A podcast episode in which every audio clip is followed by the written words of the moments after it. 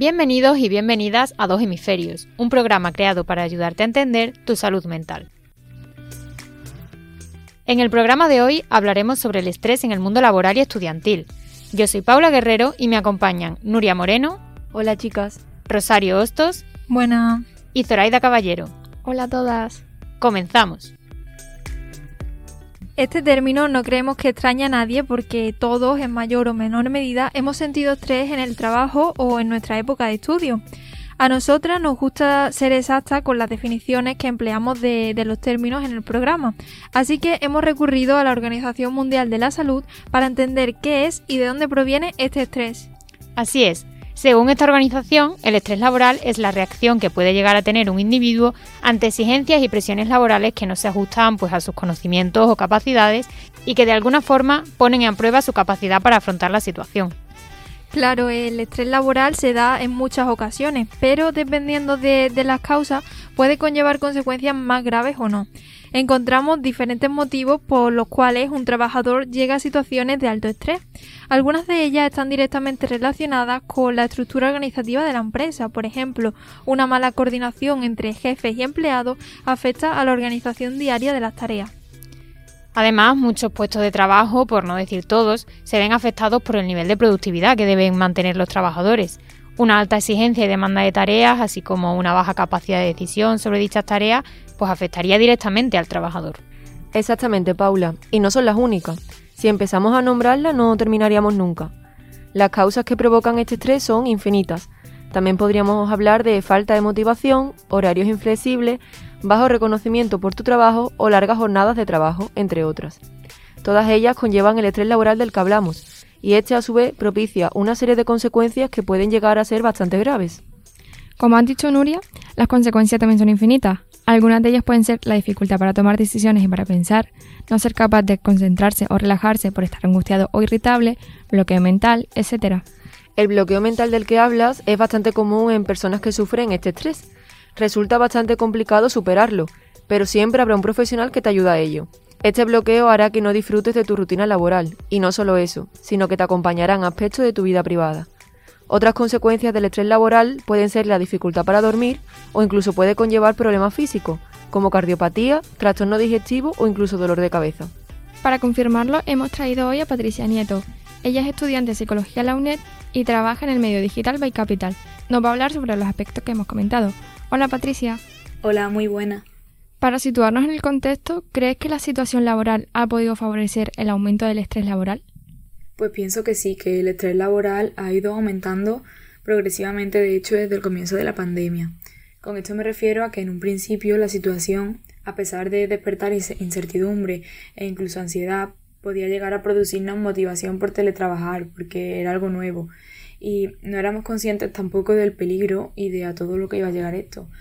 Entonces, pues se interpretó como un tiempo para estar más en casa con la familia y disfrutarlo pero más tarde, poco a poco, sí que ha ido surgiendo este estrés laboral porque el COVID no es ni mucho menos unas vacaciones y se sigue teniendo que hacer el mismo trabajo, a veces incluso con más dificultad. En el caso de ser un trabajador presencial, eh, esa presión que tienes de no contagiarte porque el virus está cerca y al final tienes miedo, eso tiene un impacto psicológico importante. Y también se da con motivos que son totalmente contrarios a lo que comentabais antes. Por ejemplo, antes el estrés laboral podía ser causado por una mala relación con los compañeros. Sin embargo, ahora eh, puede llegar a suceder todo lo contrario y es que quieres estar con tus compañeros y tengas estrés laboral debido a la ausencia, a la ausencia de contacto social. A esto además pues se le pueden añadir mm, otras causas como que se minusvalora el teletrabajo o la imposibilidad de distinguir la vida personal de la laboral al estar teletrabajando. Claro, y es que en muchas ocasiones parece que la carga del trabajo ha aumentado aunque no se esté en el puesto de trabajo de forma presencial. Antes hablábamos de las numerosas causas y consecuencias de este estrés. ¿Qué papel juega la ayuda psicológica en estos casos? La ayuda psicológica, en primer lugar, nos ayuda a organizar nuestros pensamientos, priorizar y al final lo que nos enseña es a afrontar el problema en el caso del estrés laboral, primero tendríamos que centrarnos en cuál es la verdadera raíz de ese problema, dependiendo de cada persona, porque como ya hemos dicho hay muchas causas que lo provocan y después de esto pues se pueden aplicar desde técnicas más sencillas como técnicas de relajación a terapias cognitivo-conductuales más complejas. Como has dicho, existen diversas técnicas para afrontar el estrés del que hablamos, pero es un problema que se puede cortar a raíz si las empresas empiezan a tener conciencia sobre esto. ¿Qué consejo daría a los trabajadores y a las empresas para prevenir el estrés? Para prevenirlo, pues va a sonar muy típico, pero es así. Debemos tener unos hábitos saludables, dormir bien, tener una dieta equilibrada, hacer ejercicio físico, aunque sea ir andando al trabajo, porque todo esto hace al final que nuestro metabolismo funcione mejor y que nuestra mente también lo haga. Y bueno, también recomiendo eh, realizar actividades manuales, pintar, hacer puntos, bricolaje, no sé, porque está comprobado que pueden reducir el estrés y te ayudan a sentirte mejor. Totalmente, y es que aunque parezca mentira, a veces la clave está en esas pequeñas cosas, ¿no? Esos pequeños hábitos que acostumbramos a hacer. En el caso de que ya te encuentres en el problema, ¿cuáles serían las soluciones? Pues creo que lo más importante es ser consciente de ello y querer afrontarlo. En primer lugar, tienes que valorar las opciones que se te presentan y ver qué puedes hacer. Probar a lo mejor a comentárselo a alguien de confianza, porque el decirlo en voz alta algunas veces hace que los problemas se vuelvan más pequeños, se te abre la mente y de repente pues se te ocurren soluciones, ideas y te llenas de energía suficiente como para afrontar mm, un conflicto entre compañeros o con tu jefe. Eh, eso si tenemos un estrés más puntual. Si tenemos un estrés mm, de manera crónica con el que no podemos lidiar solo, tenemos que decidir a contarlo a un psicólogo, preferiblemente especializado en el tema, para que nos ayude de su experiencia profesional. Debemos tener estos consejos en cuenta y cuando tengamos un momento de estrés debemos llevarlo a cabo. Bueno, ha sido un placer hablar contigo hoy, Patricia. Un saludo. Pues muchas gracias por contar conmigo, ha sido un placer. Chicas, ¿qué os ha parecido la, la entrevista de Patricia? Pues me parece que hay que destacar lo que ha comentado sobre la importancia de acudir a ayuda profesional para vencer a este estrés. Algo que también puede conseguirse no solo con los grupos de apoyo, es algo que hay que hablar con el entorno familiar e incluso laboral para poder dejarlo atrás. Claro, estamos tan metidos en nuestro día a día, en nuestra rutina, que dejamos todo de lado y no le damos la visibilidad que merece. Y ahora que habláis de la poca visibilidad e importancia que se le da al estrés laboral, no debemos olvidar mencionar el estrés que también se sufre en la comunidad estudiantil, aunque en muchos casos pasa totalmente desapercibido por la poca importancia que se le concede. La Organización Mundial de la Salud ha advertido sobre este asunto y ha recalcado que este estrés tiende a ser padecido por jóvenes con elevados niveles de presión escolar. A pesar de que en ocasiones se le resta importancia a esta situación, el estrés llega a afectar físicamente a los más jóvenes, Frecuentemente se dan problemas de espalda, dolor abdominal, de cabeza e incluso mareos por el alto nivel de exigencia que se impone. Además, la lista de síntomas psicológicos es larga. Tristeza, ansiedad, tensión constante, insomnio son las que más se repiten. Como ya sabéis, en dos hemisferios nos gusta traeros testimonios de personas implicadas en el tema que tratamos. Hoy hemos contactado con trabajadores y estudiantes que nos expondrán a continuación situaciones en las que hayan sufrido estrés y cómo les ha afectado. Bueno, a mí el estrés laboral me afecta porque me agobio demasiado y quiero presentarlo todo en el momento.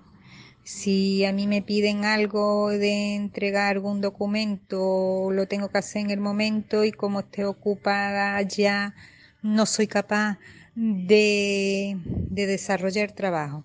Primero me tengo que poner, mm, primero lo que yo tengo que hacer, hago es por las mañanas es un como un diario de lo que tengo que hacer, ponerme las tareas que tengo que hacer, más importantes.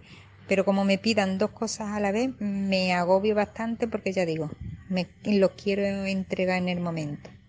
A mí el estrés laboral me afecta en cansancio del personal del cuerpo.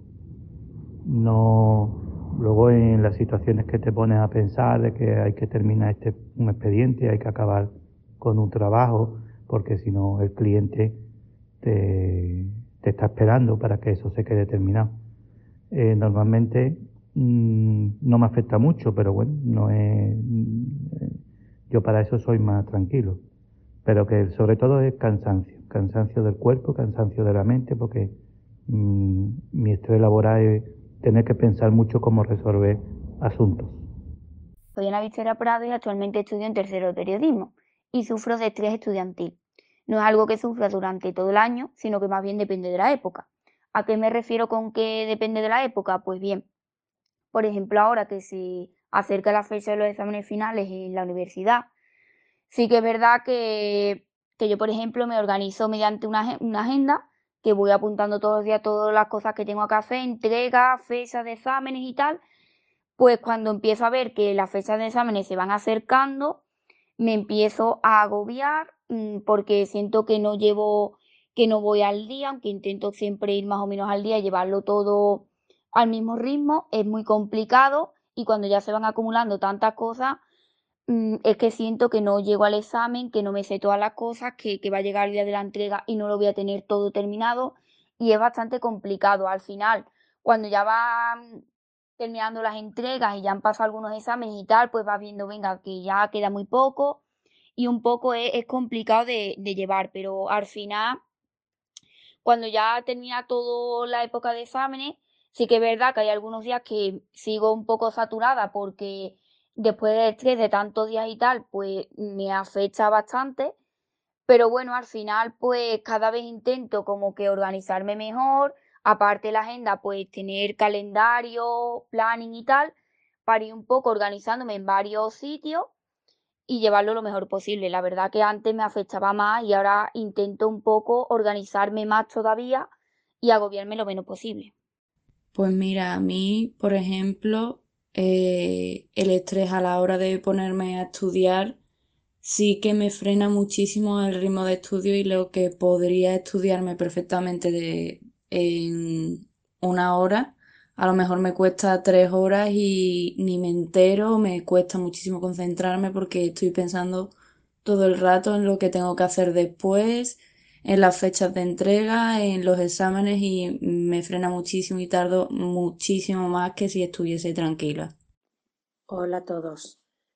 Bueno, mi nombre es Loli y yo quería contaros mi experiencia. Yo llevo toda la vida trabajando días de más trabajo, días de menos, días de más estrés y días de menos. Pero todo lo he llevado con bastante normalidad. Hace unos meses, eh, como un par de meses o tres después del confinamiento, empecé a sentirme bastante mal. No sabía muy bien por qué era, pero tenía pues ataques de ansiedad, me costaba mucho respirar a veces, empecé a tener palpitaciones, taquicardias, eh, a pasarlo mal, a llorar sin saber por qué. Mm, tuve una época malísima, tuve como dos semanas súper intensas de malestar. Entonces, bueno, pues todo lo achaqué realmente a un exceso de trabajo, ¿vale? Una responsabilidad tremenda, mucho más trabajo de lo normal y encima, bueno, pues creo que me había cogido una época en la que todos hemos estado flojeando un poco por el tema de, la pandemia. Entonces, cuando tuve unos días de un poquito de lucidez, porque sufrí un bloqueo mental que no sabía realmente ni cómo llevar a cabo mi trabajo, ni cómo llevar a cabo mis situaciones y labores cotidianas, cuando tuve un momentito más de lucidez, empecé a pensar en lo que me estaba pasando y decidí ponerme en manos de un profesional, de una psicóloga. La verdad es que me ha ayudado muchísimo, muchísimo. Em, he aprendido a partir de entonces a gestionar un poquito el estrés. No me ha vuelto a pasar lo del bloqueo mental, aunque lo pienso mucho, me da un poco de, miedo, eh, pero sé que ahora sé gestionar un poquito más el estrés. ¿vale? Entonces, bueno, si mi testimonio sirve para algo, pues me alegraría. Gracias. Yo soy Iván Solano Martín, alumno de periodismo y estudio el, tercer curso ya. Para mí el estrés estudiantil este último año ha, ha, sido bastante importante porque también hay que unirlo que estamos en una situación de incertidumbre y no sabemos lo que va a ocurrir aquí a, a unos días. Entonces todo esto lo une con, los exámenes, con el estrés de los trabajos y lo que va generando una bola que hace que tu salud mental se vea afectada. Una de las cosas que he aprendido este año es que hay que tener muy buena organización y es lo esencial y yo creo que es lo que tiene que hacer todo el mundo y sobre todo también no dejar las cosas para la última hora porque lo que va a hacer es generarte más ansiedad, va a generarte mm, más peor bienestar mental. Sobre todo pienso que hay que, que cuidarse mentalmente mucho en estos tiempos que estamos viviendo porque la salud mental es esencial, porque sin ella muchos de nosotros estaríamos muy mal. Muchas gracias por contar en dos hemisferios vuestra experiencia y desde aquí siempre recomendamos que si estas situaciones empeoran o creéis que necesitáis ayuda, contactéis con profesionales que os aporten las herramientas necesarias para solucionarlo. Y con esto nos despedimos hoy, esperamos que os haya ayudado a reconocer el estrés laboral en el momento en que se manifiesta y poder prevenirlo acudiendo a profesionales. Si queréis más contenido de Dos Hemisferios podéis encontrarnos en redes sociales donde os animamos a participar y a compartir con nosotras vuestras historias. No olvidéis mencionarnos. En Instagram nos podéis encontrar como arroba dos hemisferios barra baja, en Twitter como arroba hemisferios barra baja 2 y en Facebook como 2.hemisferios.58. Recuerden también que pueden escuchar todos nuestros programas en nuestro perfil de iVoox. No olvidéis comentar qué os ha parecido. Nos vemos muy pronto. Y ahora, ¿cuál es tu hemisferio?